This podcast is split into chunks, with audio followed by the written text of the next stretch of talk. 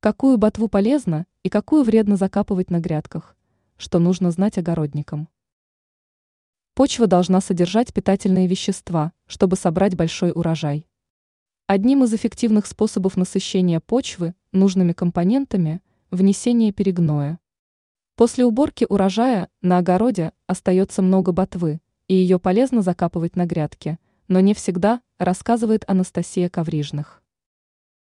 Какие растения-сидераты полезно закапать на грядках? Ряд растений специально выращивают, чтобы удобрять ими почву. При этом почва в должной мере обогащается полезными веществами, такими как азот. На грядках полезно закапывать ботву растений.